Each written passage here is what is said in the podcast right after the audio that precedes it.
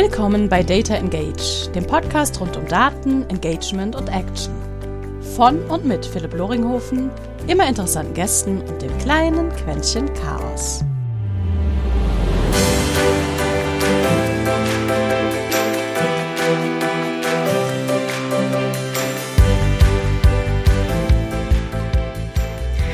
Und herzlich willkommen zu einer weiteren Folge Data Engage. Heute habe ich einen Gast, den ich echt schwierig in Worte fassen kann. Das ist bei so einer Laberbacke wie mir schon immer äh, etwas komisch, aber der Mann ist, wie habe ich es mir aufgeschrieben, Daten, Tech und Gründer durch und durch. Ich glaube, ich habe irgendwas um die sechs, glaube ich, gegründeten Unternehmen bei ihm äh, im LinkedIn-Profil äh, durchgezählt. Ähm, ich weiß, dass er mindestens seit 2004 irgendwie so zwischen CTO-Rollen, Daten ähm, und dementsprechend auch Marketing hin und her springt und ist, wann immer wir gemeinsam irgendein Thema besprechen oder diskutieren, äh, so dass ich ganz, ganz, ganz, ganz, ganz viel zuhöre, äh, immer ein paar Fragen stelle und äh, mir es manchmal sogar peinlich ist, wie viel ich dann entweder im Kopf mitschreibe oder auf einem Blatt Papier. Genug der Liebhudeleien, ähm, Christian, dir gegenüber. Es ist mir eine mega Ehre, dass wir die Zeit finden, ähm, hier einen Podcast aufzunehmen.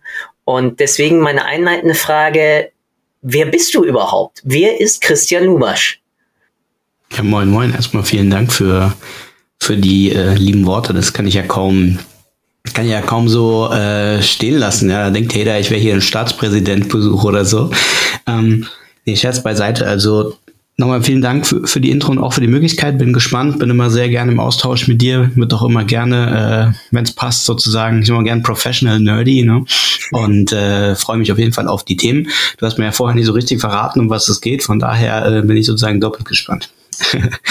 ähm, ja, wer, wer bin ich? Ja, ist eine gute Frage. Ich sage immer ganz gerne, ich bin so eine, ähm, sagen wir mal, so eine Mischung aus Jack of all Trades und kann irgendwie doch nichts richtig. Ne? Also ähm, wenn es ganz kurz sein muss, würde ich sagen, ich bin Datenexperte, Digitalberater und Unternehmer. Und wenn es ein Ticken länger sein darf, würde ich vielleicht noch hinzufügen, dass ich glaube, dass ich schon immer so ein bisschen zwischen den Stühlen sitze. Ne? Das ist, ähm, soll heißen, ich, ich komme ursprünglich eher aus der technischen Ecke, habe ähm, dann auch Wirtschaftsinformatik studiert, weil ich mal so ein ganz bisschen raus wollte aus der, sagen wir mal, ganz Hardcore-Tech-Ecke und bin dann, sagen wir mal, im, im Unternehmertum und auch so im Marketing, später datengetriebenen Marketing gelandet und eigentlich seitdem auch immer treu geblieben. Ne? Und ich denke mal, über die eine oder andere äh, Station sprechen wir ja vielleicht im Laufe, wenn sie es ergibt, noch. Aber ich würde sagen, das ist so in a nutshell, wo ich herkomme, ich bin ansonsten äh, ganz glücklicher Familienvater. Mein Sohn wird nächste Woche zwei. Großartig. Da geht gerade äh, sozusagen die ganze Vorbereitung hier zu Hause drauf für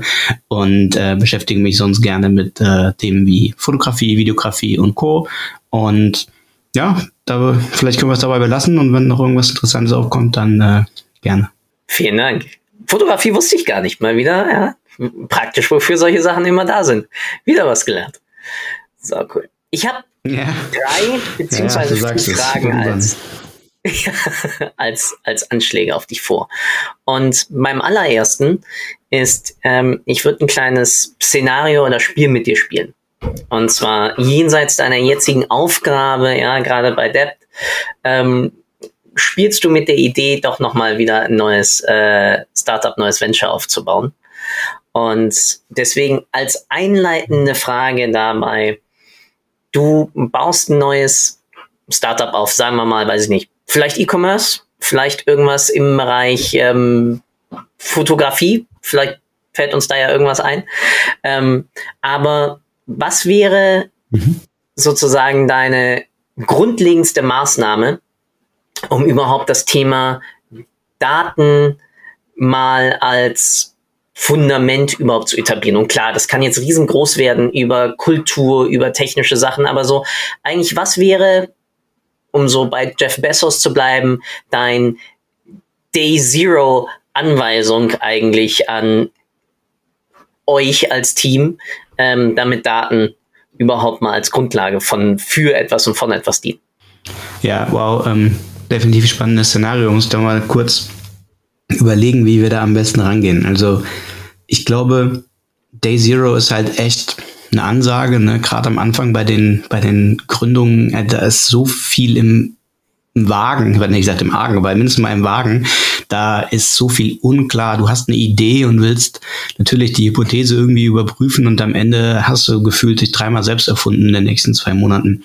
Deswegen, schon allein deswegen ist es, glaube ich, wichtig, dass man da jetzt auch einfach immer der Zeit und dem, dem, dem, dem Reifegrad sozusagen angemessene Dinge tut. Ne? Also wie du schon sagtest, da braucht man keine mega datengetriebene Kultur oder irgendwie Data Warehouse oder sonst irgendein Tech-Zeug, sondern muss man überlegen, wie geht's eigentlich los. Ich glaube, ein Kernproblem, und das ändert sich tatsächlich nicht, egal ob kleines, großes oder sonst was von Unternehmen, ist, dass die Daten immer am Ende des Tages mit der Geschäftsstrategie und den Zielen, den du verfolgst, im Einklang stehen sollten. Ne? Wir sehen auch Daten nicht so richtig als tollen Selbstzweck. Ich meine, macht mega Spaß, sich damit zu beschäftigen, ist irgendwie vielleicht genau unser Ding, aber am Ende des Tages machen wir das alle mit dem, mit dem Sinn dahinter, äh, uns zu überlegen, was können wir damit erreichen, wie können wir damit unsere eigentlichen Geschäftsziele sozusagen gründen. Und wenn ich jetzt nicht gerade den super Extremfall habe, dass ich ein Data Product Team habe oder sagen wir, eine Data Product Company gründe, dann ist halt wirklich Daten meistens eigentlich ein, ein Mittel zum Zweck. So. Mhm. Day Zero würde ich sagen, was ist überhaupt unser Plan? Was ist unsere Hypothese? Warum sind wir hier? Weswegen treten wir eigentlich an? Ne? Und ich glaube, wenn wir das versuchen zu quantifizieren, als irgendwie halb smartes Goal festzulegen und sagen, wir wollen ähm, vielleicht ausprobieren, ob der Markt Interesse hat. Mit Day Zero habe ich ja offensichtlich dann kein Produkt, kein gar nichts oder kein Service, wie auch immer, sondern vielleicht nur die Idee und würde halt versuchen zu schauen, was, wie reagiert der Markt. Ne? Würde vielleicht den einen oder anderen ähm, Anruf machen, ein paar, ein paar potenzielle künftige Kunden irgendwie versuchen abzugrasen und mal zu hören, was sie so denken über die Idee. Und dafür würde ich mir dann halt Ziele setzen und sagen, okay, ich will heute irgendwie zehn anrufen, morgen zehn und das mache ich jetzt irgendwie eine Woche durch und danach äh, mache ich ein Recap, so nach dem Motto. Jetzt beim Call ist es vielleicht im Sinne von irgendwie geilen Insights und Tracking vielleicht nicht so super einfach. Vielleicht ist ein, ein simpleres Beispiel irgendwie, wenn man sagt, man hat gibt ja auch viele, die haben auch irgendwie einen Dropbox damals zum Beispiel, ne, die haben irgendwie die Landingpage geschalten, haben ein Video gefaked und haben gesagt, das ist es, findest du das cool, dann, dann, dann sign up hier so ungefähr. Und das eigentliche Produkt kam irgendwie Gott weiß wie viel später, also nach dem Motto. Und sowas könnte man natürlich auch machen. Da könnten Daten sicherlich auch ähm, helfen zu verstehen, wie wird das angenommen, wobei das halt auch für Day Zero auch ein bisschen Overkill ist, weil ist ja auch nicht so, dass die Leute aus Versehen über diese Landingpage dann stolpern würden. Mhm. Das heißt also, da muss man wahrscheinlich dann aus Day Zero realistisch betrachtet schon irgendwie, sagen wir mal, ähm, Monat zwei oder drei machen, bevor man, sagen wir mal, wenigstens mal Woche zwei, drei, bevor man da irgendwas hinstellt, was man dann auch ernsthaft sinnvoll mit Traffic testen könnte. Unabhängig davon, glaube ich, am Anfang muss man es tatsächlich nicht übertreiben. Wir haben alle Hypothesen. Wir wollen alle testen, ob irgendeiner überhaupt Interesse daran hat am Anfang. Und ich glaube, dafür sind Daten immer gut geeignet glaube aber allerdings, die Sternstunde kommt tatsächlich wahrscheinlich einen ganz dicken später. Wunderbare Überleitung. Perfekt. Weil genau darum geht es ja, nicht. Zur Sternstunde? also, indirekt zur Sternstunde. Aber spinnen wir das Ganze mal weiter und ähm, sagen, okay, gut, wir haben jetzt wenigstens mal verstanden, okay, wir haben ein sinnvolles Problem identifiziert, für das es einen Markt gibt. Oder wir vermuten wenigstens, dass es nach den Sachen, die wir bis jetzt auf Hypothesen ähm, ausprobiert haben, dass es einen Markt gibt. Das heißt, wir mhm. haben ähm, so eine Art Problem-Solution-Fit, haben wir wenigstens schon mal Zahlen basiert nachgewiesen. Und jetzt kommt es ja genau dann rein, ähm, Product Market Fit. Und deswegen nächste Frage, was sind eigentlich für dich dann unbedingt die Grundlagen, die es bräuchte oder die es braucht für ein nachhaltiges und hier wirklich nachhaltig, also nicht wieder irgendwie so, wie wir es vielleicht noch aus unserer gemeinsamen Rocket-Zeit ja jeweils kennen. Beziehungsweise ich habe gesehen, wir hatten nie eine Überschneidung. Ich glaube, du warst 2007 bis 2010, glaube ich, so um den Dreh da.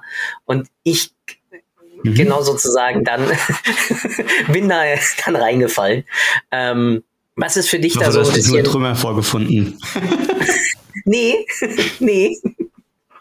ähm, was ist für dich die Grundlage dann für ein Marketing und vielleicht sogar für, für ein Sales Analytics. Also was muss auf alle Fälle als Fundament mhm. mal da sein? Mhm. Ja, also ich sag mal so, es hängt vielleicht auch ein bisschen davon ab, was das für ein, was das für ein Business am Ende des Tages ist. Ne? Wenn ich jetzt irgendwie Tag eins mit einem E-Commerce-Shop starte, da habe ich bestimmt ein bisschen größeres Setup, als wenn ich ähm, vielleicht immer noch beim, beim Testen der Frage bin, wie es am Markt angenommen wird. Wenn ich ein eigenes, sagen wir mal, äh, SaaS-Product habe, habe ich sicherlich viel mehr Fokus auf, auf, auf Product und Co. Also ich glaube, das, das hängt vielleicht noch so ein Ticken davon ab, was ich mache. Unterm Strich würde ich aber sagen, ganz am Anfang ist es eigentlich nach wie vor nur interessant zu verstehen, ob die Idee funktioniert und ob das Interesse da ist und ob ich überhaupt auch Leute bis zu einem gewissen Grad dazu bewegen kann, etwas zu tun. Ich meine, ich verkaufe vielleicht nicht ab Tag eins irgendwie sofort ohne Ende Produkte, aber die Nachfrage zu verstehen und damit letztlich auch dann den Product Market Fit sozusagen irgendwo, ich sag mal in Anführungsstrichen, zu testen, das wollen wir ja alle machen. Ich glaube, am Anfang ist noch keine Zeit, da jetzt über was ich, gigantische Lifetime Values und Schieß mich tot nachzudenken, sondern was wir ja vielleicht eher mal machen wollen, ist zum Beispiel ein kleines Test-Setup in, ich sage jetzt mal in Facebook als Beispiel. Ne? Mhm. Ich habe ein paar Kampagnen, habe ein kleines Setup, habe eine bestimmte Landingpage, was auch immer da jetzt halt dann jeweils drauf ist und probiere einfach mal aus, kann ich Leute überhaupt zu einem halbwegs interessanten Preis sozusagen einkaufen. Wobei, wie gesagt, die Frage ist, habe ich eigentlich mein Produkt schon dann oder, oder verkaufe ich in Anführungsstrichen eigentlich eine Lead-Gen unterm Strich, ja. Aber wollen wir mal nicht den, den Extremfall jetzt nehmen? Jetzt machen wir mal ein bisschen fast forward, sagen wir mal ein paar Wochen oder zwei, drei Monate, so haben wir schon wenigstens mal irgendwas. Und ich glaube, essentiell ist ja immer die Frage, was möchte ich eigentlich sozusagen verstehen? Möchte ich verstehen, wie gut meine Marketingaktivitäten funktionieren oder finde ich überhaupt jemanden, den es interessiert, wenn ich es mal ganz plump ausdrücke? Oder will ich verstehen, wie Leute zum Beispiel mein Produkt nutzen, ne? wenn ich jetzt einen, einen digitalen mhm. Service hätte zum Beispiel. Letzteren Fall würde ich sicherlich ein bisschen Zeit darauf verwenden, ein Grundlagen-Setup im Bereich Product Analytics hinzustellen, so dass ich verstehen kann, was machen die Leute, was machen sie nicht. Wenn ich natürlich nur drei Nutzer habe, kann ich mir das vielleicht auch schenken, aber ich meine, äh, wollen ja ein ganz bisschen größer denken, sage ich jetzt mal. Ne? Ich glaube, am Anfang auf der Marketingseite, wenn wir Traffic einkaufen, so haben wir jetzt zum Beispiel auch damals bei äh, Lorad-Seiten gemacht, bei, bei der Company, die ich mitgegründet hatte, die Beratungsagentur für Daten, da haben wir auch ein, ein Service angeboten, der hieß Data Validated Ventures. Und das war etwas, wo wir Partnern aus der Industrie, also im Prinzip unseren Kunden sozusagen geholfen haben, deren Ideen, teilweise auch Ausgründungen oder ähnliches zu testen, einfach zu verstehen, funktioniert das. Ne? Da kam dann Energieversorger um die Ecke und hat sich gefragt, kann ich irgendwie, was kann ich denn mit, also was habe ich denn für Assets in meinem Unternehmen und was könnte ich damit tun, was not, nicht notwendigerweise was mit Energie zu tun hat. Also wie könnte ich zum Beispiel die Tatsache ausnutzen, dass ich schon in was ich, jedem zweiten Haushalt irgendwie bin, dass mich alle kennen, aber was könnte ich denn den Leuten im Zweifelsfall anderes anbieten als jetzt, äh, weiß ich, Energie, Strom, ja. Und diese Idee ist im Prinzip genau ähnlich verlaufen. Es gab eine Idee, es gab ein kleines Konzept und es gab auch eine gewisse Art von Service. Also war jetzt nicht so ganzes Luftnummerversprechen, ja, ja, klick mal hier und dann kriegst du alles und dann steht da auf der Seite, sorry, gibt eigentlich noch gar nicht. Ne, das war vielleicht für so ein etabliertes Unternehmen ein bisschen zu krass, aber so ein bisschen was gab's.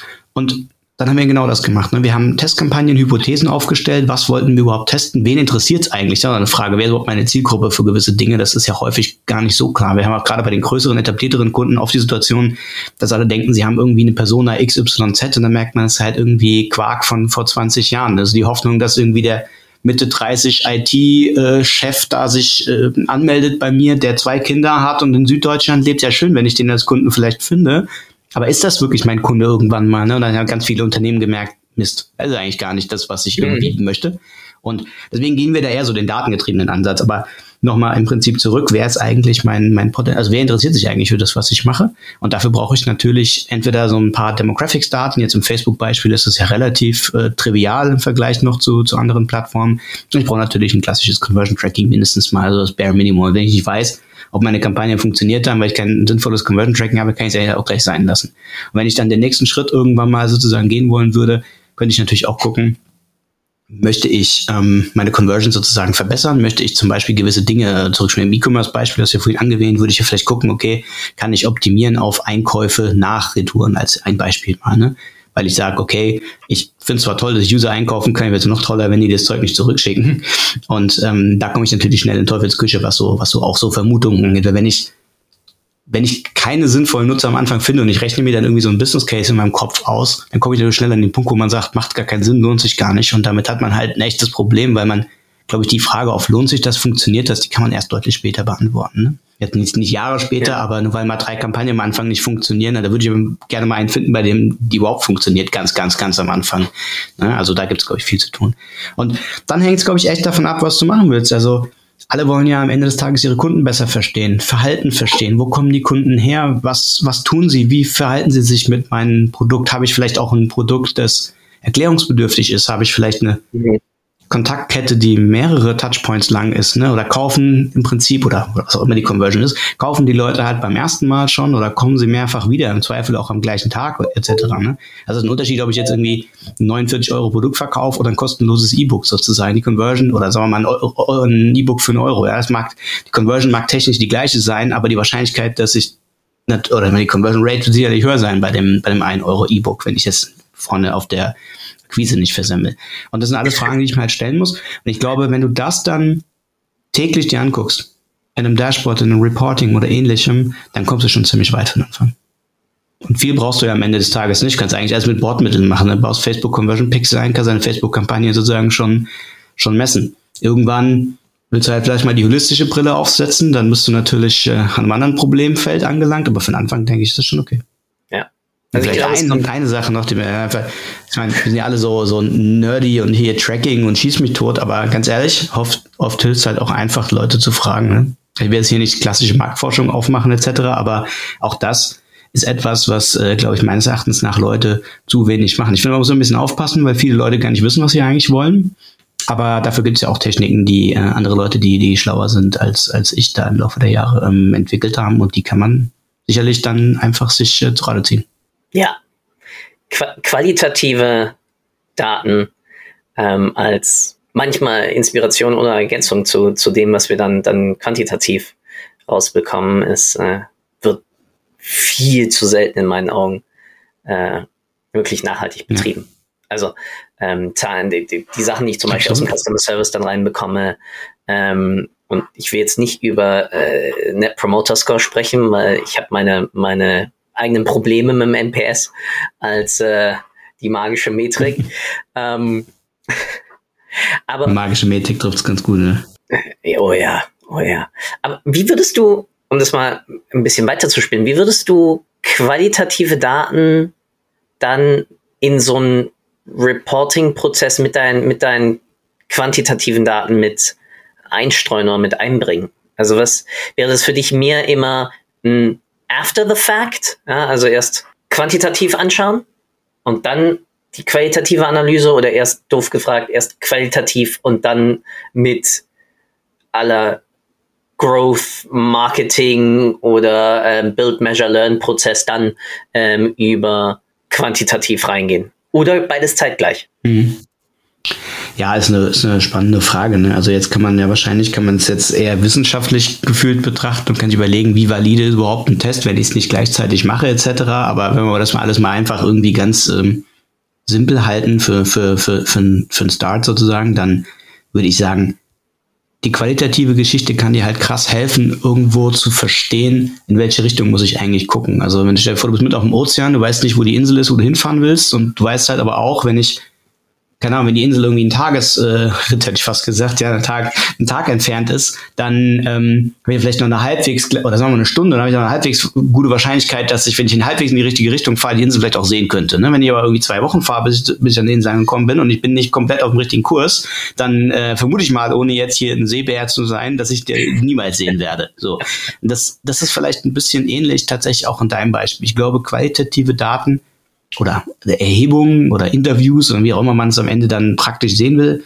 helfen dir zu verstehen, in welche Richtung muss ich eigentlich gucken, in welche Richtung muss ich fahren und wo könnte mein globales Maximum, das ich ja irgendwie immer suche, sozusagen sein, in welcher Himmelsrichtung. Mhm. Die quantitativen Daten wiederum helfen dir halt mega gut sozusagen dann von einem gewissen Ausgangspunkt dich hin zu optimieren. Aber die meisten, die ich kenne, die, die setzen dann halt nicht auf ganz viele verschiedene diverse Tests am Anfang, sondern die sagen, ja, ich weiß doch so einigermaßen, was, was Sinn macht. Dann teste ich jetzt mal 34.000 Variationen von dieser einen Ad, von dieser Ad-Copy im weitesten Sinne, ja, und dann, naja, dann, dann funktioniert es vielleicht auch gut, dann optimiere ich das um 300 Prozent und der nächste kommt und sagt, hör mal, du bist ja lustig, hast du mal darüber nachgedacht, schaltet eine Kampagne und hat gleich den 30-fachen Effekt sozusagen. Ne? Und ich glaube, dafür ist, ähm, ist halt wichtig, dass man dass man nicht so tut, als wäre man am Anfang, gerade wenn man vielleicht Product Market Fit und schießt mich tot alles noch nicht so äh, ausgebaut hat, als wäre man halt irgendwie ein, ein, ein, ein siebenstelliger Umsatz-E-Commerce-Laden, der seit zig Jahren seine Kampagnen und Customer Journeys durch optimiert, der zu Recht sagt, naja, ich gehe jetzt halt richtig ich sag jetzt mal einfach deep in the shit in diesen einen Kanal und macht das mal richtig, richtig ordentlich. Ne? Das ist einfach, glaube ich, ein ganz anderer Fall am Anfang. Daher würde ich unterm Strich sagen, beides macht total Sinn. Auch dauerhaft davon mal ganz abgesehen.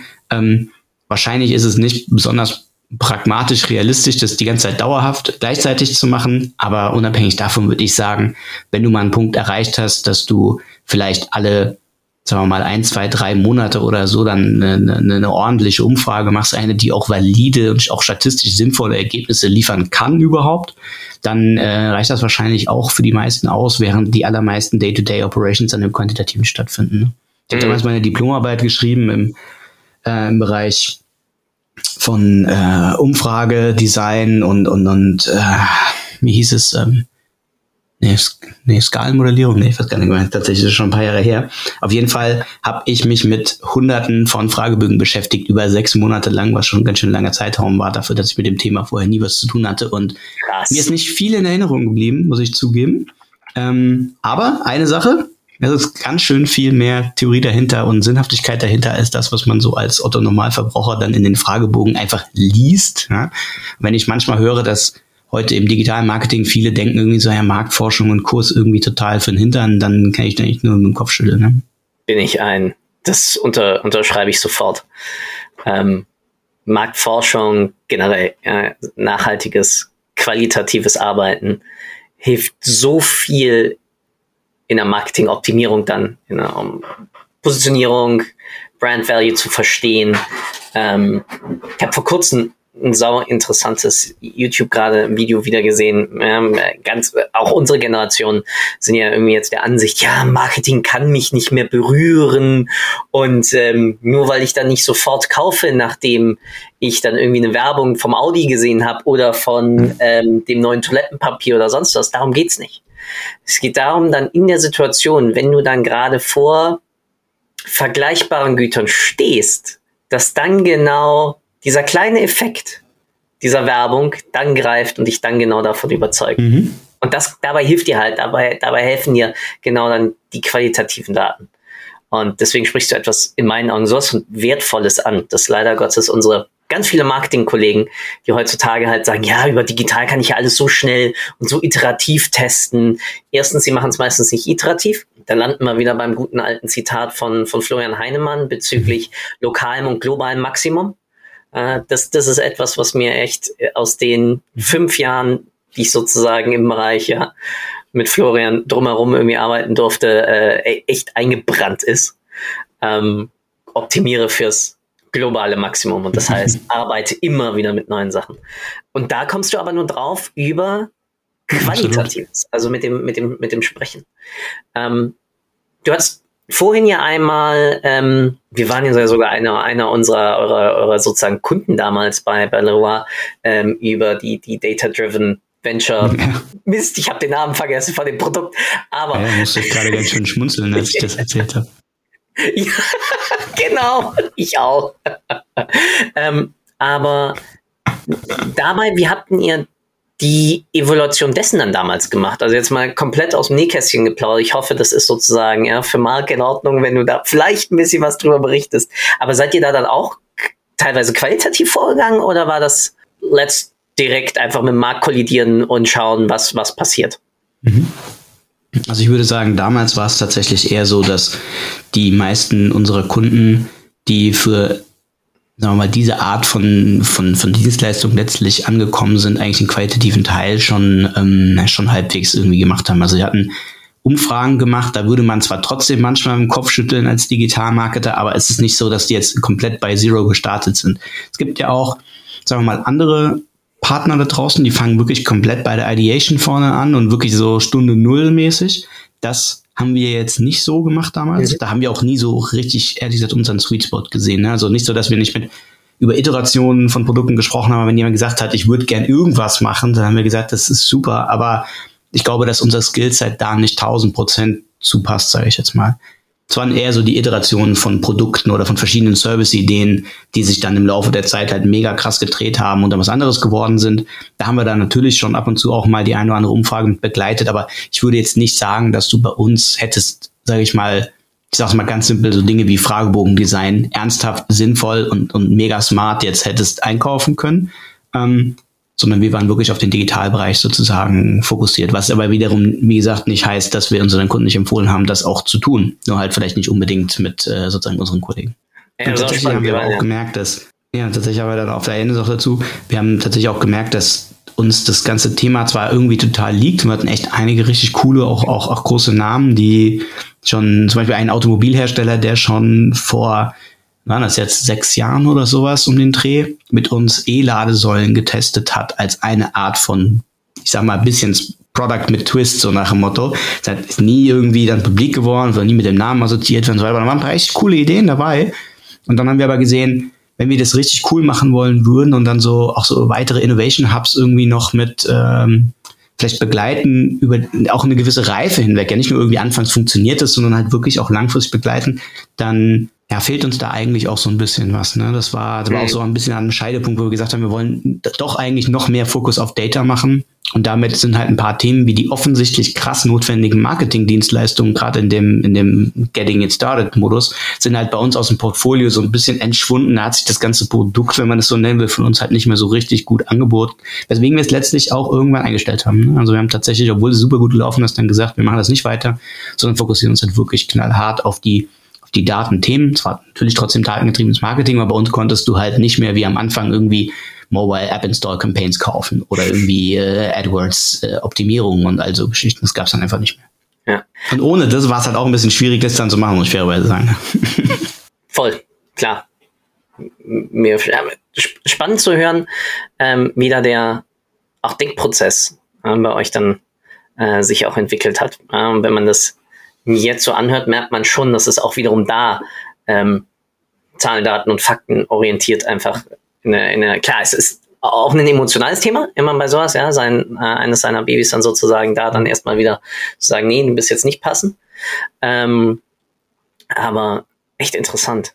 Ja, wir haben super viel ausprobiert damals. Das war einfach, ähm, ich glaube, man kann uns nicht verhelfen, dass wir nicht alles Mögliche ausprobiert hätten. Wir hatten da ne, das Thema, alle möglichen Kanäle im, im Data-Bereich insbesondere natürlich noch viel gemacht und ich glaube, am Ende haben wir, sind wir an dem Punkt angekommen, wo jeder, glaube ich, früher oder später ankommt, der ein erfolgreiches Business aufbaut und ähm, der ist ein Wort, das heißt Fokus. Ne? Wir haben einfach mhm. 50 Sachen gemacht, manche halb gut, manche ziemlich gut und ähm, am Ende haben wir uns halt mega krass defokussiert und wussten eigentlich gar nicht mehr so richtig, für was wir stehen ja, am Anfang war es cool, wenn jeder hat an Daten gedacht, hatte keine Ahnung, was er genau braucht, ruft einfach bei uns an, kriegt schon irgendwas. Das war auch nett. Hat auch salesmäßig sicherlich geholfen am Anfang, aber unterm Strich ähm, konntest du dich halt schwer positionieren und äh, deswegen haben wir dann gesagt, okay, jetzt wollen wir für eine Sache, wo wir wirklich richtig stehen und das ist halt das Datenthema und das ist jetzt nicht irgendwie die AdWords-Optimierung, obwohl die halt datengetrieben stattfindet oder so. Mhm. Damit sprichst du, frech gesagt, meine dritte Frage äh, in, indirekt an. Ähm, Okay. Jetzt wird's spannend. Nein, äh, es ist, oder ja. Oder drück mal den Trommelwirbelknopf. mal schauen, ob ich es in der Post reinkriege. Äh, was sind, glaubst du, dann die größten Herausforderungen allgemein, dann, wenn es um das Thema Daten geht? Und dann wichtig, auch da wissen wir beide, das ist ein riesiges Feld. Wie glaubst du, kriegt man da trotz allem deswegen das Thema Fokus, was du gerade angesprochen hattest? Wie kann man da sich den Fokus behalten, trotz all dieser Herausforderungen? Du meinst jetzt, wenn ich als in diesem Beispiel von vorhin irgendwie die Company sozusagen genau, wachsen lassen genau. will, etc., wie kann ich ähm, ja, also ich, ich sag mal, es ist wirklich, es ist insofern eine schwierige Frage. Ähm, weil es eben so groß ist ne, und weil es nicht so wirklich abgesteckt ist. Ne. Daten helfen halt in, in vielen Bereichen im Unternehmen, ne, bei besseren Entscheidungen, Kosten sparen, Wachstum und die Liste, da kannst du wahrscheinlich zehn Minuten weiter Punkte addieren, die sich Leute ähm, gerne, gerne mit Daten irgendwie helfen wollen. Ich glaube, am Ende kommt es wieder auf das zurück, was ich am Anfang gesagt habe, was tatsächlich banalerweise einer der großen Erkenntnisse in fast allen unseren auch größeren Projekten ist, dass du eine gute Verknüpfung schaffen musst von Daten zu deiner Unternehmensstrategie oder zu den Zielen oder wie auch immer man es am Ende dann, dann sehen will. Und das heißt, du hast etwas, wo du Daten in deine DNA reinkriegen willst, bis du irgendwann gar nicht mehr drüber redest. Ne? Also die datentriebensten, coolsten Unternehmen sind eigentlich die, die, die, die seit zehn Jahren nicht mehr gesagt haben, weil es einfach so ist. Und diejenigen, die die ganze Zeit drüber reden, sie wollen datengetrieben werden, die haben es halt noch meistens noch lange nicht erreicht. Und der Fokus es, vielleicht hängt es ein bisschen davon ab, auf was du halt den Fokus setzen willst als Unternehmen. Ne? Also die allermeisten unserer Kunden sagen, sie wollen wachsen. Wenn ich 100 unserer Kunden fragen würde, wahrscheinlich 95 sagen, wachsen. Der Rest ist irgendwie auch cool, aber der, eigentlich ist egal. Hauptsache Wachstum, dann ergibt sich der Rest schon einigermaßen. Und für Wachstum sind es halt interessanterweise auch immer wieder ähnliche Dinge, die ich sozusagen verstehen will. Ne? Ich muss äh, Kunden finden, akquirieren und ich muss Kunden halten. Und wenn man jetzt mal so ein bisschen überlegt, was passiert da üblicherweise, die meisten fangen an mit der Akquise, sind irgendwann an einem Punkt, wo es einigermaßen gut läuft. Wo, gut, wenn nicht, dann habe ich schon ein Problem, sage ich jetzt mal. Und dann ist die Frage halt zum Beispiel auch, wie viel kann ich vorfinanzieren? Wie viele Kunden kann ich sozusagen über wie lange eigentlich tatsächlich vorfinanzieren, weil sie ja sehr wahrscheinlich in vielen Fällen noch nicht so profitabel sind am, am ersten, ab der ersten Conversion, dass ich sagen würde, das ist eine Gelddruckmaschine so nach. Es gibt natürlich Geschäftsmodelle, wo das so ist, es gibt aber genügend, wo das halt nicht so ist. Da hängt es natürlich von der Competition ab. Ne? Wenn ich äh, im, im Fintech oder, oder Banking-Bereich da irgendwie äh, zig Euro pro Klick äh, gefühlt zahle, dann, naja, dann brauche ich natürlich auch ordentlich was hinten rum, damit sich das dann amortisiert. Und wenn ich dann ein Subscription-Business habe oder sowas, dann muss ich halt eine Weile warten auch. So, das heißt, ich finanziere dann bis zu einem gewissen Grad vor. Was viele meines Erachtens nach falsch machen, auch da können Daten mega helfen, ist halt bei der, bei der Retention und bei der, bei der Loyalty. Ich glaube, viele, auch unsere Kunden, die gucken sich immer die Reports an und sehen, wie viele Neukunden habe ich ähm, und, und, und, wie viel würde ich gerne haben und welche Kanäle kommen die etc. Und die allermeisten beschäftigen sich halt in absolut Quark mit ihren eigentlichen Kunden, so wenn sie mal da sind. Das ist wirklich paradox irgendwann explodiert das Customer Service, dann rennen die Kunden weg, dann merkt man irgendwann mal, Mist, ich müsste ja eigentlich mal dafür sorgen, dass sie da bleiben, weil ich kann es gar nicht profitabel bekommen sonst am Ende des Tages. Und das ist vielleicht am Anfang auch für so klassische VC-Stories nicht immer äh, kriegsentscheidend zugegebenermaßen, aber irgendwann will ich ja schon mal gucken, dass ich das einigermaßen nachhaltig auszahle, was ich da mache. Und dann muss ich halt natürlich dafür sorgen, dass meine Kunden auch maximal ähm, viel da lassen, sonst, sonst äh, fun funktioniert es in vielen Fällen nicht.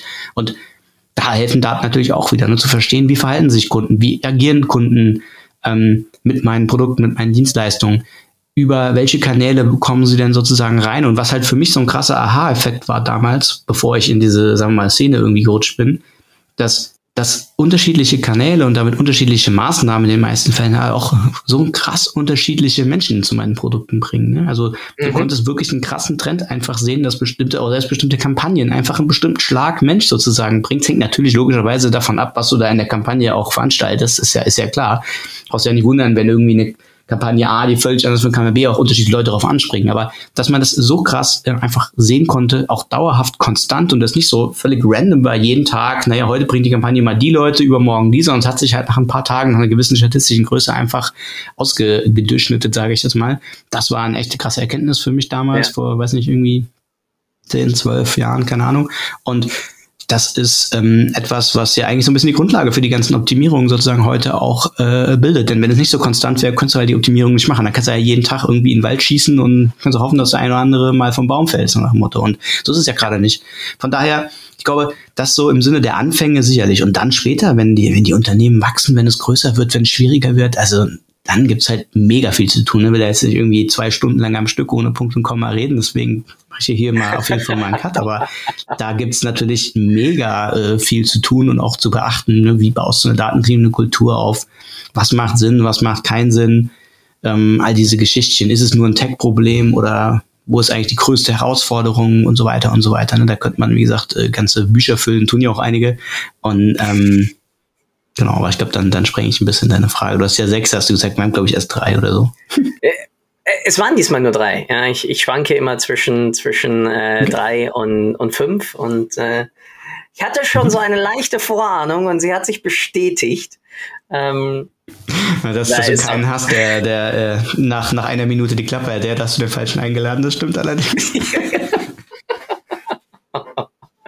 Nein, das ist. Äh, ich, ich glaube, das Wichtigste und würde sehr gerne wieder eine, eine ähm, Follow-up-Folge dazu machen, ist genau einmal über das Thema ähm, Retention äh, zu sprechen. Weil man sieht es noch immer bei den meisten Kampagnen, Optimierungen etc. geht es immer, immer, immer um Neukundenakquise und nicht um Upselling-Potenziale erkennen, mhm. nicht um Churn vermeiden beziehungsweise Retention-Aufbau, nicht um dementsprechend natürlich dann auch etwas in die Richtung von Kunden werben Kunden, was auch wunderbar ist, das klassische Word of Mouth. Ähm, was mhm. ja dann auch irgendwie in, in Brandaufbau mit reinspielt. Und all diese Sachen finde ich hochfaszinierend, weil die Marketingwissenschaft und auch die Marketingindustrie weiß ja seit, ich würde schon fast sagen, Jahrtausenden davon, weil ähm, auch der Marktschreier irgendwo hatte auch immer seinen Kundenstamm. Und er hat halt, wusste immer, Heinz Huber will halt seinen ähm, in Salz gepökelten Lachs haben, immer mittwochs. Und der war brav, immer mittwochs dann der salzgepökelte Lachs dort das hat ihm das, das Fundament seines, seines Jobs irgendwie gesichert. Und heutzutage sind alle Werbeschreier da draußen, gehen um Rabatte für Neukunden und kommen zu mir und Trana. Und sobald du dann einmal da bist, wirst du aber, entschuldigt meine Wortwahl, ähm, mit dem Arsch dann noch nicht mal mehr angeschaut. Ja, dann, dann ist Ende im Gelände. Und deswegen würde ich da. Ja, ist schon ein bisschen was dran. Lieben gerne mit dir. Äh, nochmal dann irgendwann demnächst weiter, weiter zu quatschen. Ähm, ich versuche das Ganze ja immer so auf ja, die alte damalige Commuting-Länge zu, zu halten. Was auch immer heutzutage dann Commuting bedeutet nach äh, Corona und New Work. Ich kann sagen, wo du den ganzen Tag zu Hause sitzt. Ne? Aber nee, macht schon total Sinn, lass uns das gerne machen. Ähm, ich glaube, das ist auch ein sehr spannendes Thema, ist auch eines, das sich wandelt diese Tage. Wir bekommen auch immer mehr Anfragen und sind immer mehr Projekte von Kunden, die verstanden haben, dass sie sich irgendwie differenzieren müssen in Zukunft, dass sie irgendwo verstehen müssen, für was sie eigentlich stehen und auch, dass es im Prinzip darum geht, künftig ähm, Relevanz und ähm, gute Kundenerlebnisse sozusagen zu ermöglichen. Also die Zeiten, wo du einfach alles tot optimiert hast, die sind, glaube ich, auch ein bisschen vorbei, Gott sei Dank. Nicht, weil wir das nicht auch immer noch machen würden, sondern einfach deswegen, weil das eben etwas ist, was, wie du auch schon sagtest, halt historisch sehr stark auf die Akquise-Seite ging und die Kundenbeziehung zu optimieren, das ist halt was, was viele einfach nicht machen. Und das ist auch super spannend, was wir jetzt bei, bei Debt sozusagen persönlich mitgenommen haben, weil wir haben vorher ja diesen krassen Fokus auf letztlich Performance Marketing und Datengetrieben und Data und BI und schieß mich tot alles gehabt, aber Themen wie Creativity oder Brand und so, das war wirklich ich will nicht sagen, Buch mit sieben Siegeln, aber das war schon eine Weile weg. Du willst auch unsere Folien gar nicht sehen oder so, die wir damals für Kunden gemacht haben. Da wusstest du genau, was irgendwie die Stunde geschlagen hat und was nicht. Ne? Das war okay, dafür haben wir ja letztlich auch die Aufträge bekommen, aber jetzt halt ist mir auch so in den letzten zwei Jahren, seitdem wir an, an Depp verkauft haben, auch, auch nochmal klar geworden, wie wahnsinnig viel mehr es da draußen eigentlich gibt und wie wahnsinnig schlecht, und ich glaube, das ist auch einer der Hauptgründe, warum wir das nie irgendwie auf diesen Zug aufgesprungen sind, wenn ich mir alleine angucke, unser durchschnittlicher Kunde, wer auch immer das sein mag, ey, da gibt es ein Performance-Marketing-Team und ein Brand-Marketing-Team. Meinst du, die reden einmal mehr als im Jahr miteinander? Das ist Wahnsinn, ja. Das ist absurd, ist es schon sozusagen. Und ja. dann am besten das CRM ist auch nochmal eine ganz eigene Abteilung. Mhm. Weil warum? Ist ja, ist ja, ist ja nicht Akquise. Also so Banane kann ich, kann ich dazu nur sagen. Und ich habe da ein, ein, ein, eine eigene Podcast-Folge tatsächlich aufgenommen vor ein paar Wochen zum Thema Data-Driven Branding äh, Brandmarketing und da ist mir auch, äh, also bei den Beispielen, die da aufgekommen sind, von meinem Gast mir irgendwie die Kinnlade runtergefallen. Ne? Und ja. ich glaube wirklich, dass da gibt es so viele Dinge, das Thema holistisch zu sehen. Und ich glaube, den Kunden in den Mittelpunkt zu stellen, das ist ja eine mega, mega Blabla, ne? Ja, welche unsere, oder welches Unternehmen da draußen hat nicht irgendwie Customer Centricity als irgendwie Leitdoktrine da oben irgendwo hingeschrieben, ja? Und wie viele machen das dann? Das ist halt ein, ein Bruchteil davon. Ja, also daher glaube ich, ist ein spannendes Thema. Lass uns da gerne drüber reden. Ich glaube, das kommt auch zur richtigen Zeit, ehrlich gesagt. Ich habe ja so manche, das ja Florian Heilmann angesprochen, das ist seit zig Jahren ist er ja der, der Verfechter von, ihr müsst mal ordentliches CM machen, so nach dem Motto. Und hat gefühlt jetzt rein marktmäßig da immer einen, schwer, einen schweren Stand gehabt. Nicht inhaltlich, sondern einfach deswegen, weil viele es halt dann am Ende doch nicht gemacht haben. Und von daher, glaube ich, ist äh, auch er happy, dass jetzt so ein bisschen die, die, die Stunde vielleicht langsam widerschlägt, müsste man ja fast sagen. Ja, auf alle Fälle. Ja, äh, CRM war damals bei Tirendo äh, unser elementarster Grundpfeiler und zwar nicht nur irgendwie aus der Perspektive damals dann E-Mail und CRM ist doch eigentlich nur E-Mail-Versand, sondern nee, CRM sind alle Aktivitäten, mhm. die du innerhalb deines Unternehmens zu deinem Kunden machst, um ihn zu einem glücklichen und zufriedenen Kunden, zu einem Wiederkäufer, zu einem Advokaten deines Unternehmens zu, zu machen, ähm, der dir dabei hilft dann, dass du für ihn das Problem, welches auch immer du für ihn löst, besser löst. Und da ist die Sichtweise. Also deswegen, ja, äh, wir, wir, wir verfallen ja schon langsam rein, deswegen ziehe ich hier jetzt die Reißleine. Ähm, ich würde mich da sehr mega drüber freuen. Und äh, ich kann es nur allen sagen, ja, die Episode von Christian mit, jetzt fällt mir der Gastname gerade ein, nicht ein, ähm, aber genau zum Thema äh, Data-Driven Branding ist mega gut. Mir hat sie äh, oh, sauber gefallen. Ich habe sie mir damals auf YouTube angeschaut und mhm. angehört. Kann ich nur jedem empfehlen, der es jetzt gerade hört. Ich werde es auch in die Show Notes mit reinpacken ähm, und damit direkt verlinken. Vielen Dank, sage ich nicht nein. Ich habe ja nicht so ein, nicht so einen tighten Release-Schedule wie du. Ich schaffe es immer nur einmal im Monat irgendwie eine neue Folge rauszubringen. Dafür versuche ich mir dann immer besonders viel Mühe zu geben. Soll nicht heißen, dass du das nicht tust, aber wenn du nur einmal im Monat release, dann musst du natürlich auch inhaltlich irgendwie einigermaßen was, was Sinnvolles mitbringen. Sonst hören die Leute wahrscheinlich nicht zu. so zumindest meine Vermutung. Aber ich bin auch kein Profi-Podcaster, von daher. Ja, Christian, äh, etwas, was ich mir angewöhnt habe und abgeguckt habe, ist die abschließenden Sätze, die abschließenden äh, Aussagen gebühren immer dem Gast. Einzige Ausnahme, die ich als äh, Bedingung stelle, ist, du darfst dich nicht bei mir bedanken. Äh, das tue ich jetzt bei dir, weil du hast hier deine Zeit äh, investiert mich ein Stück schlauer zu machen, die Zuhörer ein Stück schlauer zu machen und uns an deiner Erfahrung teilhaben zu lassen. Vielen, vielen Dank dafür. The stage is yours. Du darfst jetzt über erzählen, was auch immer du möchtest, von bunten Bäumen über Politik bis hin zu Promotion für Debt oder was auch immer. Ich sag vielen Dank. Ich freue mich auf alle Fälle auf die Follow-up-Folge. Und wie gesagt, the stage is yours. Ja, wow. Das ist ja auf jeden Fall definitiv mal ein interessantes äh, ähm, ähm, Wrap-up. Ich glaube, ich würde gerne, also keine Sorge, ich will jetzt nicht zusammenfassen, über was wir gesprochen haben, das ist wahrscheinlich noch eine Viertelstunde, aber ich möchte gerne auf äh, ein, zwei Punkte doch nochmal eingehen, die ich persönlich für spannend fand, auch jetzt in meinen persönlichen letzten Jahren. Und das eine ist das Thema Gründung und Unternehmertum.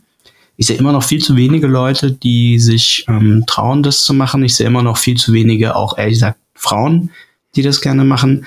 Ähm, Vieles davon ist ähm, nach wie vor auch, auch im technischen Bereich besonders männerdominiert. Das finde ich schade. Einige der besten Mitarbeiter, die wir jemals hatten, waren Frauen. Wir hatten irgendwie eine Quote von 60 Prozent für eine, für eine Tech-Bude. Also das konnte ich ja selber nicht glauben, ehrlich gesagt. Ja. Und ich glaube, da gibt es so viel Potenzial. Deswegen kann ich nur jedem empfehlen, beschäftigt euch damit. Und es gibt immer einen Weg. Ja. Das zweite ist das Thema Daten insgesamt natürlich. Also was ich spannend finde, ist, man muss heute keinem mehr erzählen, dass er datengetrieben arbeiten muss oder dateninformiert oder was auch immer. Ne?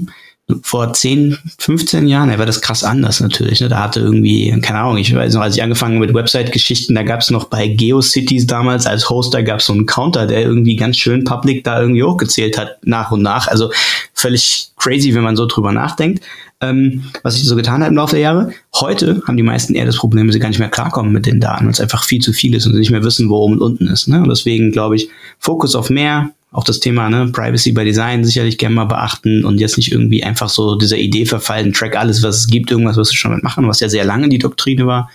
Finde ich, glaube ich, auch nochmal wichtig zu erwähnen, so ein bisschen als vielleicht auch Outlook und was wir gerade so am Markt sehen. Ansonsten freue ich mich natürlich, wenn ihr Datenherausforderungen habt, dann kommt sehr gerne zu Debt, denn das ist äh, ein, ein äh, glaube ich, eine Agentur, die sehr modern aufgestellt ist für all diese Themen.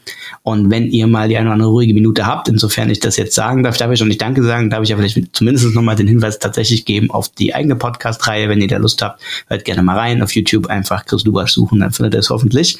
Wenn nicht, muss ich nochmal bei den SEO-Kollegen fragen, ob die mir helfen können. Ansonsten in dem Sinne, cool, dass ich da sein durfte. Ich hoffe, das geht nicht als Danke durch. Und äh, freue mich dann ansonsten auf die nächsten Folgen und auch äh, gerne andersherum, wenn ich dich mal einladen darf. Sehr, sehr gern. Ciao, ciao, Christian. Danke dir. Danke für deine Zeit. Ich hoffe, du konntest auch heute wieder etwas für deinen Umgang mit Daten mitnehmen und bist dem Warum ein Stückchen näher gekommen. Ich auf alle Fälle. Hinterlasse doch bitte eine Bewertung auf iTunes, Spotify oder von wo auch immer du gerade zuhörst. Das hilft wirklich sehr. Bis zur nächsten Folge bei Data Engage. Dein Philipp.